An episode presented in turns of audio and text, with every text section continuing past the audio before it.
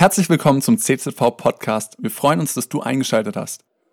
Ich heiße Jimmy Hong, ich heiße Jimmy Hong. Ähm, ich bin ursprünglich Koreaner. Vielleicht hast du dich das auch schon die ganze Zeit gefragt. Und ähm, bin verheiratet seit 2006. Wir haben einen Sohn seit 2016 und sind sehr, sehr dankbar für das, was Gott schenkt mit Ehe, mit Familie. Und ja, wir genießen einfach das Leben. Wir leben in Bonn, äh, sind dort in der Gemeinde mit Pastor Mario Warnschaffe. Ist er euch ein Begriff? War schon mal hier, ne? Okay. Und äh, wir, wir, wir lieben es einfach, das Leben zu leben. Wir lieben Gott, wir lieben es, der Gemeinde zu dienen, das Reich Gottes zu bauen. Das ist so unsere Leidenschaft. Vom Beruf her bin ich Pastor, aber von meiner Leidenschaft ähm, gibt es nichts Besseres, einfach das, das, das Wort Jesus zu verkünden. Das ist so meine Freude und die möchte ich gerne heute auch mit euch teilen.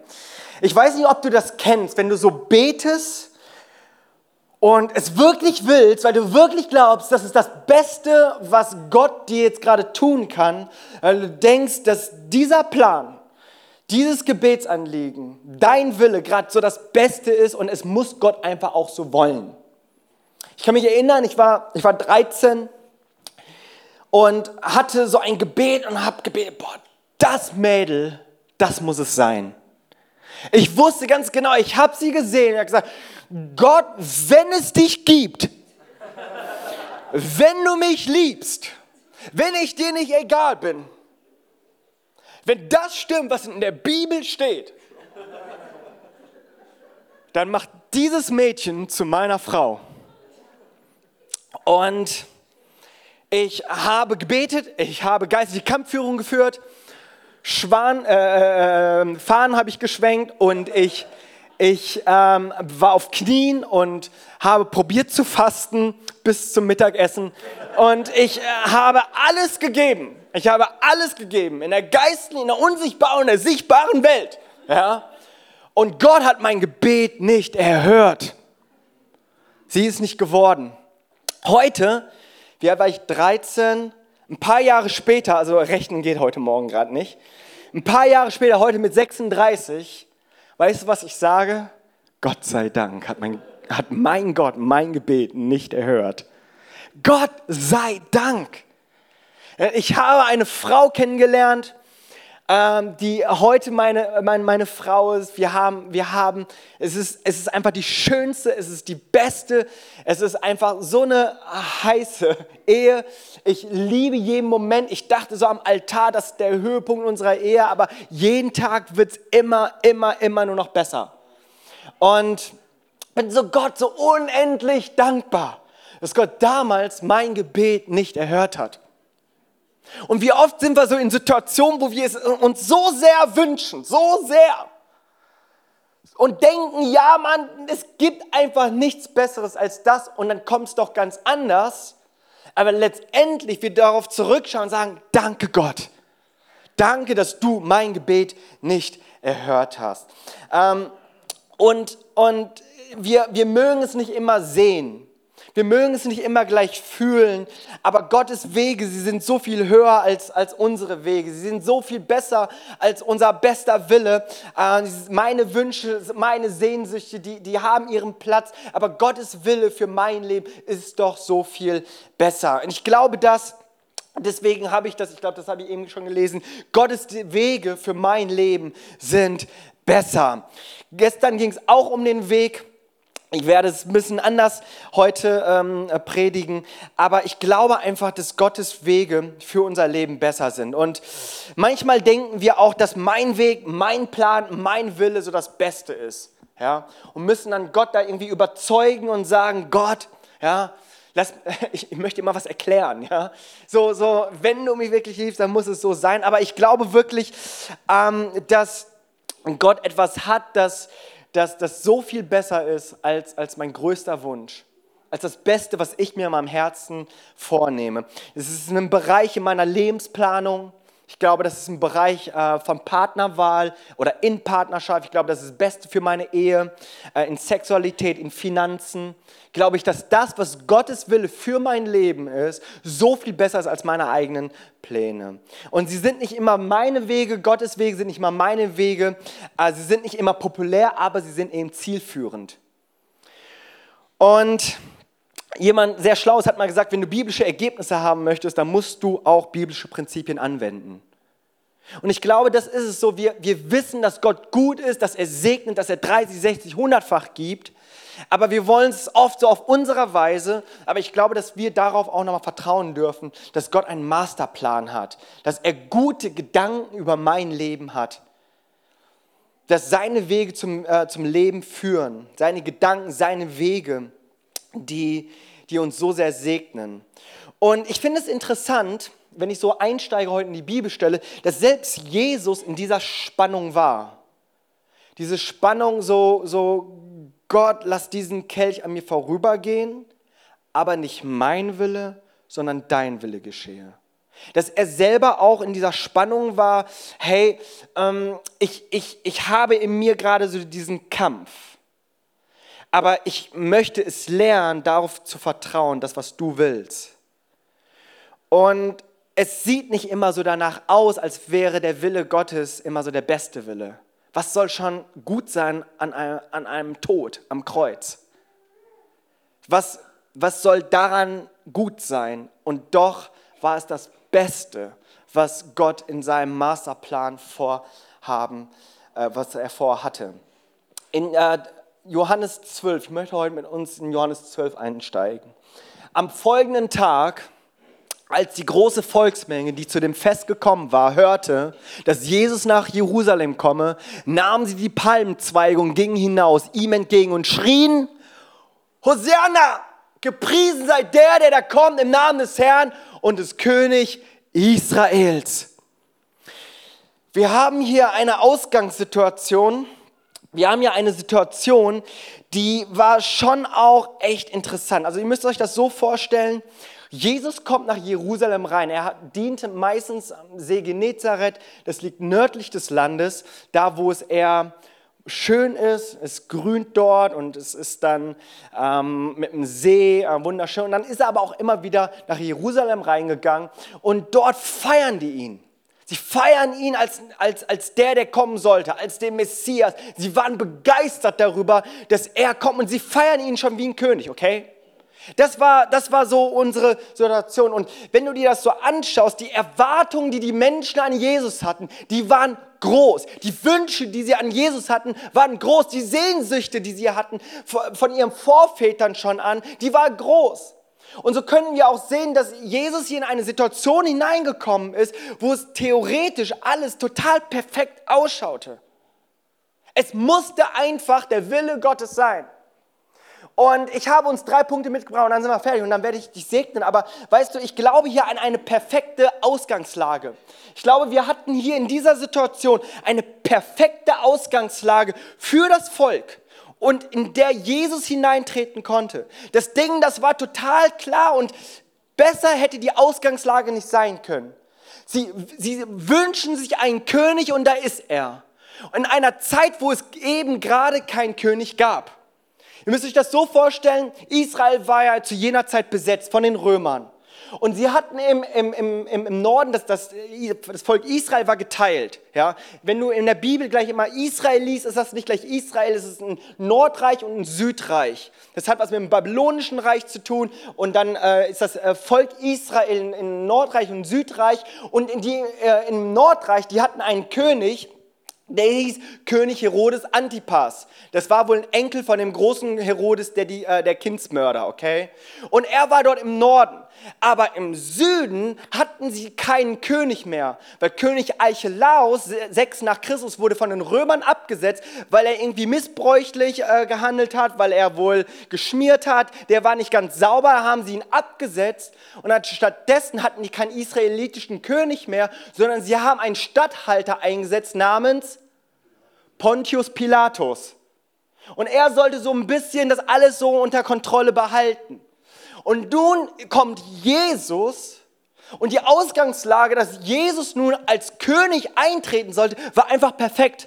Weil es müsste kein König abgesägt werden, denn diese Position war einfach vakant. Die war einfach da. Er hätte einfach dort diesen freien Stuhl nehmen können und sagen, hier bin ich, ich setze mich. Ja, ich bin König und ihr wollt es, hier bin ich. Die Ausgangslage war perfekt. So menschlich gesehen war das so genau das Perfekte, was man sich total wünscht. Waren keine Streitereien, man musste hier keine Intrige schmieren oder sonst dergleichen. Man konnte hier an jeder Stelle direkt einsteigen. Das ging alles nahtlos und endlich haben wir einen König. Und das ist doch ein Zeichen Gottes. Das wäre doch ein Zeichen Gottes. Da sind alle Zeichen auf grün, ja. Und so können wir uns das so vorstellen. Und sie rufen Hosianna, dem Sohn Davids.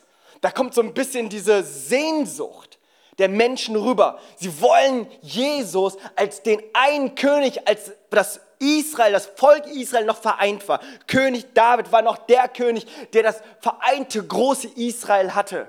Und das ist, was sie aussprechen. Und das war, das war gefährlich, was sie gesagt haben, weil die Römer wollten sowas nicht hören. Und hier haben sie aber diese Sehnsucht ausgesprochen und dann soll es ja noch aus dem Sprosse David sein und, und da war Jesus da, der perfekte Mann. Es war eine perfekte Ausgangssituation, eine perfekte Ausgangslage. Menschlich gesehen war das, war das wie Gummi und Bärchen, okay? Das hat einfach zusammengepasst. So, als Bonner musste das jetzt einmal nochmal kommen. Endlich wieder ein König wie David. Gut, das ist das eine. Das andere ist, es war eine perfekte Kampagne. Eine perfekte Kampagne. Wisst ihr, ihr müsst euch das so vorstellen, die Ausgangslage war perfekt, weil ähm, die Situation als König war vakant und so weiter. Aber es war auch eine perfekte Kampagne. Es war nicht so, dass irgendwie Jesus irgendwie kam und sagte, okay, ich brauche jetzt ein großes Banner oder so. Er musste keine Flyer verteilen und, und, und sagen, hier bitte äh, wählt mich. Er musste keine Veranstaltung führen und, und, irgendwie ein Flugzeug mit einem Banner flog dort und so, das ist unser Jesus, sondern er lebte sein Leben und die Menschen folgten ihm nach. Sie waren so voller Außerhäuschen im wahrsten Sinne des Wortes. Ähm, die Geschichte, die uns in äh, Johannes 12 vorausgeht, ist die Geschichte, wo er einen Lazarus aus dem Toten auferweckt. Und das haben die Leute so nicht gesehen. Das war schon außergewöhnlich. Wenn du so möchtest, war das seine perfekte Kampagne. Der braucht keine Fanseite, sonst dergleichen, der hat einfach Tote auferweckt. Und ja, ihr könnt euch so vorstellen, er ist so, halt die Kranken und dann Lazarus, komm heraus. Kennt ihr die Geschichte? Lazarus. Es ist gut, dass er den Namen genannt hat, weil sonst wären die ganzen Toten auferstanden, ja. Es war gut, dass er sie äh, bei Namen genannt hat. Und so kam Lazarus raus und er hat, äh, er hat sie gewählt und die Menschen waren einfach außer sich. Und wenn wir ein paar Verse weiterlesen, im Vers 19, im selben Kapitel, da sind die Gegner, die Pharisäer, die sagen selbst zu Jesus, äh, über Jesus, wir können nichts ausrichten, alle Welt läuft ihm nach. Perfekte Ausgangslage, aber auch eine perfekte Kampagne. Die Leute, die wussten ganz genau, was sie wollen. Also Jesus war hier außerhalb jeder Konkurrenz. Also er hat sozusagen seine eigene Weltmeisterschaft gespielt. Ja? Das Ding war schon gelaufen. Er war der Messias, der Superstar of Israel, the next Messiah Israels, the voice of Israel. Ja? Also er hatte alles Ding, jedes Ding, jedes Wettbewerb, der, jeden Wettbewerb da hat er einfach gewonnen. Äh, er war außerhalb der Konkurrenz. Da war nicht irgendwie ein Zweiter drin, ich will aber auch, ne, eventuell. Nee, nichts da. Also die Leute haben schon sozusagen gewählt. Ohne Wahlzettel, aber sie haben schon gewählt. Und was wir hier noch finden, als wäre das nicht genug, eine perfekte Ausgangslage, so, so der, die Position des, des ähm, Königs war vakant, es ist ähm, ja eine perfekte Kampagne, als würde das nicht ausreichen, war es ein perfektes Timing. Ähm, Jesus, der verheißene Retter, ja, er kommt. Und wann kommt er? An, an dem Passafest, am Passa. Und wir müssten uns das nochmal überlegen, was für ein Timing das war. Also wenn du so möchtest, gab es keinen besseren Zeitpunkt, um etwas zu launchen. Ja, ich weiß, das sind so Begriffe, die Jugend von heute. Ne? Also wenn du etwas launchen möchtest, dann, dann musst du auf den Zeitpunkt achten. Ja? Du willst nicht irgendwie irgendwas machen, das so ganz schlecht getaktet ist, So am besten, wenn du eine CD rausbringen möchtest über Weihnachtslieder, dann machst du das an einem Zeitpunkt so erster Advent ungefähr, okay? Da kommst du da nicht irgendwie mitten im Sommer, ich habe ein Weihnachtsalbum, okay? Also hier ist Timing einfach wichtig. Und wenn du so möchtest, war auch dieses Timing, Jesus als König einzusetzen, extrem perfekt. Dieses Timing war super an Passafest. Wie perfekt ist das denn? Passa kommt aus dem hebräischen Wort Pesach. Und Pesach bedeutet vorüberstreichen. Und wenn du dir darüber nachdenkst, was das ähm, im Alttestamentlichen bedeutet und weswegen sie auch dieses Fest gefeiert haben, ich kann euch erinnern, das Volk Israel, das war in, in Gefangenschaft und dann wurden sie herausgeführt, übernatürlich über diese zehn Plagen. Und bei der zehnten Plage hieß es, sie sollen, die sollen, die sollen ähm, opfern und die sollen das Blut als Zeichen auch ein Hinweis auf Jesus, sollen sie über ihre Türpfosten streichen und dann wird diese Plage an ihnen vorübergehen. Vorübergehen. Pessach. Okay? Und da haben sie das Volk Israels zur Erinnerung, dass ihr Gott ihre Väter und ihre Vorväter aus, aus der Gefangenschaft herausgeführt, in das verheißene Land. Daran haben sie sich jährlich in einem ganz großen Fest, haben sich daran erinnert. Und dann kommt Jesus und sagt, und hier bin ich. Und nun werdet ihr das Abendmahl feiern. Er sagt er, hier ist nun mein Brot, hier ist mein Fleisch, hier ist, mein, äh, hier, hier ist der Wein, mein Blut. Tut es zu meinem Gedächtnis. Hier sagt er, wir, wir erinnern uns hier nicht nur an irgendeine historische Tatsache, was wir, was wir immer noch ehren als Volk Israel, sondern wir erheben es hoch und sagen, wir, äh, wir feiern eine größere Erlösung als diese. Dass ich nämlich gekommen bin für diese Welt und sterben würde und das ist euer, wenn du so willst, Passafest 2.0. Es ist jetzt das eine, was ich euch gebe und sage, okay, das ist nicht nur ein nationaler Feiertag äh, anymore, sondern das ist nun ein, ein Feiertag, den die ganze Welt über die ganze Zeit feiern wird. Das ist einfach ein perfektes Timing. Das hätte er nicht besser inszenieren können. Und die Erwartung der Menschen an Jesus war, war gerechtfertigt. Wäre ich dort, ich hätte auch geschrien, Jesus, Jesus, Jesus, sei du unser König, Hosiana und Maranatha und alles weiter. Hätte ich auch geschrien. Ich habe geschrien, es gäbe keinen besseren Moment, es gäbe keine bessere Person, es gäbe kein besseres Timing als diese, dass du jetzt Ja und Amen sagst und hier die Römer irgendwie rausschlachtest aus unser Land, uns endlich die Freiheit gibst, die uns versprochen wurde.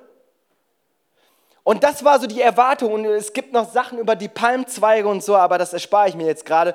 Aber weißt du, was die ganze Reaktion von Jesus war? Ich lese euch das vor in Kapitel 12, also alles in Kapitel 12, Vers 24. Das ist die Reaktion Jesus. Wenn das Weizenkorn nicht in die Erde fällt und er stirbt, bleibt es allein. Wenn es aber er stirbt, bringt es viel Frucht. Also, ganz ehrlich, ganz ehrlich, so heute so als Theologe sage ich, oh yes, bam, bam, voll getroffen, Jesus. Bums, ja, Ne? Weizenkorn, Erde fällt und so. Ne? Ich weiß gar nicht so, ich bin jetzt nicht so der Bauer, aber irgendwie, ja Mann, Jesus, viel Frucht, ja, hört sich gut an. Aber stell dir das mal vor. Ich meine, heute macht das Sinn, weil wir die ganze Geschichte kennen. Damals total irre. Also wäre ich einer der Jünger und Jesus würde so antworten, würde ich sagen, hm, Jesus, ich weiß nicht, was du da laberst, aber bitte sei unser König. So, ja, das mit Weizenkorn und Weizenerde und Sterben und so, Sterben ist jetzt irgendwie, kannst du das nicht alles positiver irgendwie äh, ausdrücken und so. Aber weißt du was, wir gehen mit viel Frucht, sei du unsere Frucht, sei du unser König, ne? Und, und er, er sprach davon, dass er sterben würde. Die Leute, die denken sich so, nein, nein, nein, es, es gibt was viel Besseres, Jesus. Du musst nicht sterben. Hallo, bist du blind? Ja, schau an, die Menschenmassen sind für dich. Kennst du nicht die prophetischen Worte des Alten Testamentes? Weißt du nicht, dass du der Messiah bist, dass du uns Freiheit schenken sollst? Und sie waren, sie waren so total außer sich und fragten sich so, warum in aller Welt, warum in aller Welt spricht der was hier was von Weizenkorn in die Erde fällt und er stirbt und so weiter.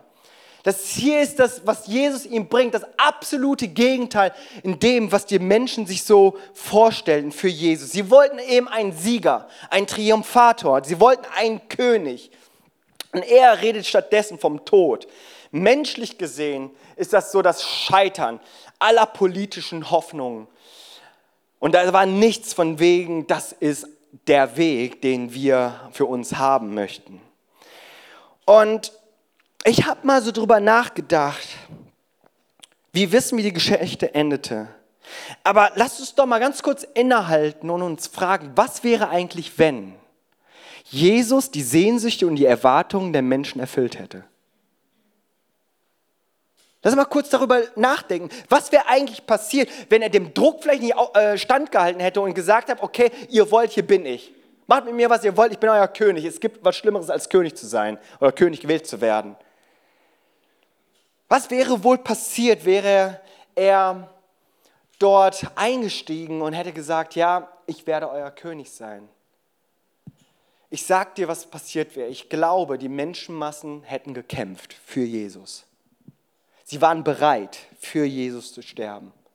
Wir sehen das so ansatzweise so ein bisschen im Garten Gethsemane, als Petrus da aus dem Busch sprang. Ich weiß nicht, ob es wirklich da raussprang, aber dann, dann ähm, dem Malchaus das Ohr abschlug. Weißt du, er war Fischer. Er zielte nicht auf das Ohr. Ja? Das war nicht so gewollt. Aber wahrscheinlich war es einfacher, ein Ohr wieder ranzusetzen als ein Kopf. Aber dieser Fischer, der war entschlossen, er, er hätte gekämpft. Und sie, sie wären für ihn auf die Straße gegangen. Aber wisst ihr, was das bedeutet hätte? Wenn wir so darüber nachdenken, dass Jesus die Erwartungen, die Wünsche, die Gebete der Menschen erfüllt hätte, es würde bedeuten, dass viele Menschen für Jesus gestorben wären. Aber anstattdessen ist der eine für alle gestorben. Das war der bessere Weg. Es machte zu jedem Zeitpunkt wenig Sinn. Es fühlte sich nicht gut an, es fühlte sich nicht richtig an. Und doch war es der bessere Weg.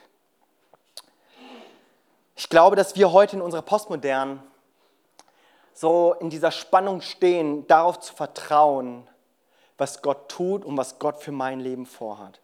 Viel, wenn ich mit jungen Leuten spreche, ist das immer so dieses, dieses Thema. Und ich, seien wir mal ehrlich, nicht nur die jungen Leute haben dieses Problem, sondern auch wir Älteren und noch älter dass wir nämlich kurzfristige Wünsche mit langfristigen Zielen eintauschen. Ich sage es nochmal. Ich glaube, wir haben das Problem in der Postmoderne und in unseren Kirchen, dass wir kurzfristige Wünsche mit langfristigen Zielen eintauschen. Wir leben in dieser Gesellschaft der Insta. Wir wollen jetzt, sofort. Kaufen, kein Problem. Kannst du es bezahlen? Nein, kein Problem. Kredit hier, Kredit da, Schulden hier, Schulden da. Hauptsache ist es jetzt, sofort. Wir kaufen Dinge, die wir nicht brauchen, um Menschen zu beeindrucken, die wir wirklich gar nicht mögen, mit Geld, das wir eigentlich gar nicht haben. Das ist unsere Postmoderne.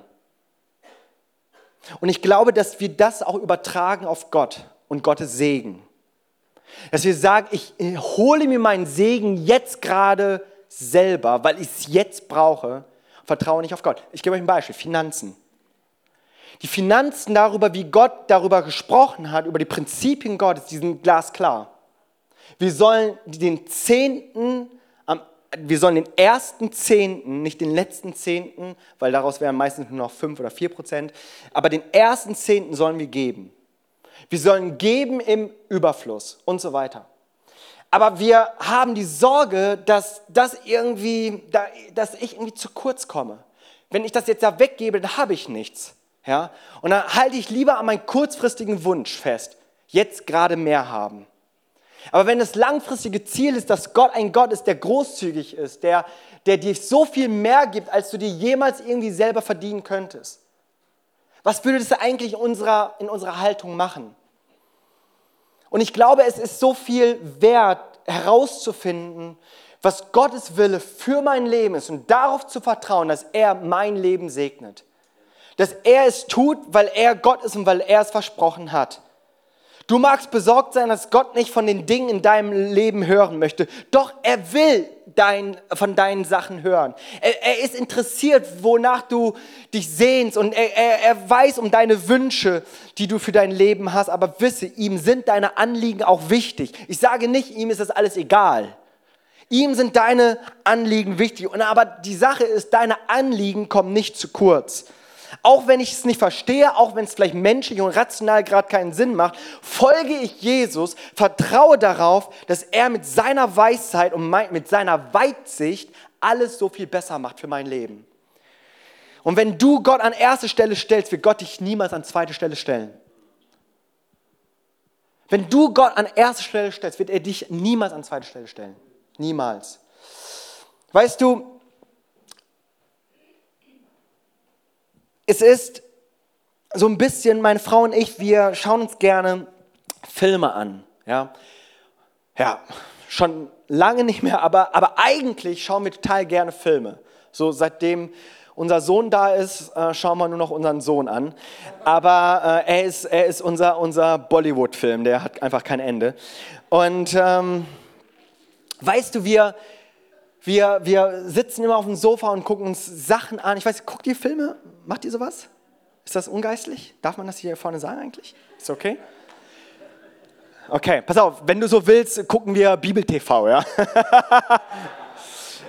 äh, und so. So, und dann sitzen wir und wir gucken uns das an und wisst ihr, wir, wir mögen es, wenn es so, wenn es knallt, ja? Es muss irgendwie knallen, so, so Action und, und irgendwie so The Lonely Ranger hat die Welt gerettet und so, Gott sei Dank, jetzt können wir ja ruhig schlafen gehen und so. Aber wir haben etwas gemacht, was so ein absolutes No-Go ist für Filmfans. Also wir gucken bei uns zu Hause immer über so eine Plattform, die auch äh, Waren versendet. Und äh, wir gucken uns dort so Sachen an. Und wisst ihr, was wir gemacht haben? Wir machen es heute nicht mehr so oft, aber wir, wir haben es früher öfter gemacht. Und das ist ein absolutes Snow. Wisst ihr, was es ist? Immer wenn es total spannend wurde, immer wenn es total spannend wurde, haben wir den Cursor bewegt, also die Maus, also jetzt nicht das Tier, sondern hier am Computer das Ding und zu gucken, an welcher Stelle wir des Films uns befinden. Habe ich da ein Bild mitgebracht? Danke dir. Okay, ganz zufällig läuft da die Passion Christi. okay, pass auf. Mir geht es gar nicht um den Inhalt des Films, aber ich möchte nur, dass du weißt, äh, wo ich mich gerade befinde und dass du mir da einfach folgen kannst. Siehst du hier unten die Zeitleiste? Stunde elf geschaut und dann, wie viel haben wir noch übrig? 50 Minuten? Okay? Verstehst du so, was wir dann gemacht haben in diesen Zeiten, wenn es total spannend wurde, haben wir immer diesen Cursor bewegt, um zu sehen, an welcher Stelle des Films befinden wir uns. Wisst ihr warum? Weil wir wussten ganz genau, irgendwie scheint das Böse zu gewinnen. Es kann doch nicht sein, dass das jetzt wieder schief geht, wieder schief geht. Hey, das sah jetzt so nach dieser Lösung aus und es geht wieder schief. Und es scheint so, als würde das Böse gewinnen. Und wir bewegen den Cursor, um zu sehen, wie viel Zeit gibt es denn da noch, dass da ein Happy End noch gibt. Und wenn wir sehen, ah, da ist noch Zeit und das Ding wird rund und wenn es noch nicht gut ist, dann wissen wir, es ist noch nicht das Ende. Und wie wäre es, wenn wir an diesem Punkt auch nochmal verstehen, dass unser Leben so eine Zeitleiste hat bei Gott, wo wir stehen und uns befinden über, mit Höhen und Tiefen. Dass wir über Niederlagen und Siege gehen, aber dass wir wissen, dass Gott und seine Geschichte mit uns schon geschrieben hat. Und dass wir darauf vertrauen dürfen, dass was Gott macht, gut ist dass er uns ein Happy End geben wird. Dass wir es vielleicht nicht in diesem einen Moment verstehen, aber es wird gut sein. Und ich sage es auch in dem Wissen, dass der Tod kommen wird. Er ist gut über den Tod hinaus. Und ich glaube, dass das ein Punkt ist, worauf wir vertrauen dürfen. Zu Gott zu kommen, zu sagen, Gott, ja, hier bin ich. Ich weiß, dass du über Raum und Zeit lebst. Ich weiß, dass du ein guter Gott bist, einen guten Willen für mich hast. Ich, schau, ich kann nicht äh, um die Ecke schauen. Du hast über die ganzen Ecken schon geschaut. Aber ich möchte mein Leben darauf bauen, dass, dass, dass du mein Leben geplant hast. Und so gehe ich den Weg, den besseren Weg, den du für mich hast. Ein vorbereiteter Weg. Wie wäre es, wenn wir an einen Punkt kommen, wo wir sagen, ich vertraue Gott in meinem Leben. Deine Finanzen war ich heute schon. Du sagst, okay, ich möchte meinen Segen nicht vom Finanzamt holen, indem ich meine Steuer betrüge äh, und in meine Steuererklärung betrüge, sondern ich vertraue darauf, dass Gott mein Versorger ist und nicht das Finanzamt. Wie wäre es, wenn wir an einen Punkt kommen, wo wir sagen, hey, ich möchte nicht irgendwie meinen nächstbesten Partner finden, sondern ich möchte den Partner finden und ich möchte die Ehe ehren und möchte warten, bis Gott mir zeigt, das ist die richtige Person. Wie wäre es, wenn wir in unseren Ehen darauf vertrauen, dass wir uns nicht gegenseitig unter Druck äh, setzen müssen, dass wir ständig irgendwie uns streiten müssen, dass es nicht darum geht, dass irgendein Partner gewinnt. Wenn einer gewinnt, verlieren beide. Aber dass wir darauf vertrauen, hey, Gott hat das Beste für meine Ehe, für meine Familie, hey, und ich möchte mich auf den Prinzipien Gottes, möchte ich mich stellen. Dass wir sagen, hey, ich vertraue darauf, auch wenn die Welt mir das anders predigt, möchte ich durch eine Erneuerung meiner Gesinnung, möchte ich nicht diesem Weltlauf mich anpassen, möchte Gott zu meiner Welt machen. Gottes Prinzipien zu, meiner, zu, zu, zu, äh, zu, zu meinen Prinzipien machen. Weißt du, ich möchte uns eine letzte Sache zum Abschluss geben, eine letzte Sache. Ganz praktisch möchte ich dir das heute mitgeben. Und zwar ist das so, wo du dich immer wieder fragen darfst und immer wieder aussprechen darfst. In den Momenten, wo du ganz genau weißt, du fühlst, okay, hier muss ich mich für den Weg Gottes entscheiden. Fühlt sich nicht einfach an, fühlt sich rational irgendwie dumm an, aber ich vertraue darauf, dass Gottes Pläne für mich besser sind, indem ich sage, nicht mein Wille geschehe, dein Wille geschehe. Sag das mal mit mir zusammen. Nicht mein Wille geschehe, sondern dein Wille geschehe. Wäre es, wenn wir mehr und mehr zu diesem Punkt kommen? Nicht meine Wege, sondern seine Wege. Nicht mein Wille, sondern dein Wille. Lass uns gemeinsam ausstehen. Cool, dass du dir unsere Predigt angehört hast. Wir hoffen, sie hat dir geholfen und wir wollen dich ermutigen, auch während der Woche Teil einer Kleingruppe zu werden. Schreib uns einfach eine E-Mail an podcast.czv-kreuzheim.de oder komm einfach am Sonntag in unseren Gottesdienst. Folge uns außerdem auf Facebook oder Instagram für alle weiteren Infos. Wir freuen uns auf dich.